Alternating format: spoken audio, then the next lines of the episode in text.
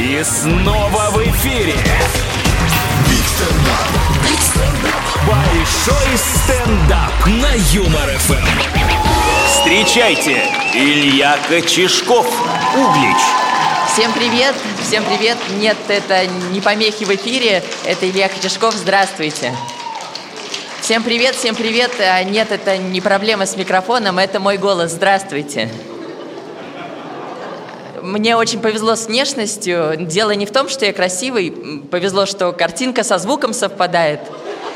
Меня очень сложно назвать завистливым, но очень обидно, когда я вижу, что у собак куртки моднее, чем у меня.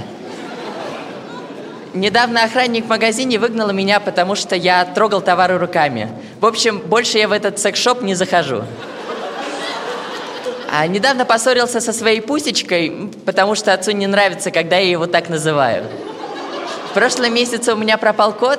Чтобы я не расстраивался, отец быстро нашел ему замену и начал кидать тапками в меня. А недавно с девушкой попробовали Камасутру. Ну, не знаю, книга лучше. А, мой отец заядлый турист, любит походы. Правда, это в основном походы в магазин за пивом. В каждом таком походе отец похож на Робинзона Круза, постоянно небритый и ждет пятницу. А в детстве отец всегда пугал меня бабайкой, но теперь я вырос и перестал бояться сестры, а вот отца начал опасаться. На самом деле очень горжусь отцом, он приносит в дом деньги и, и выносит все остальное.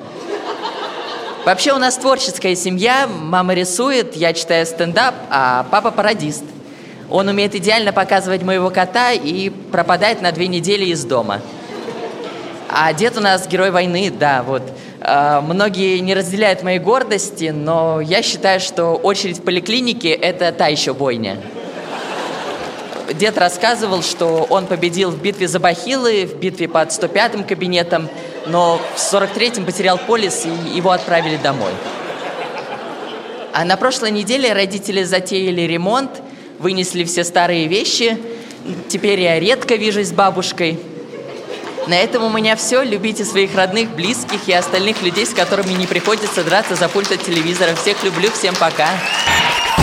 Это Большой стендап.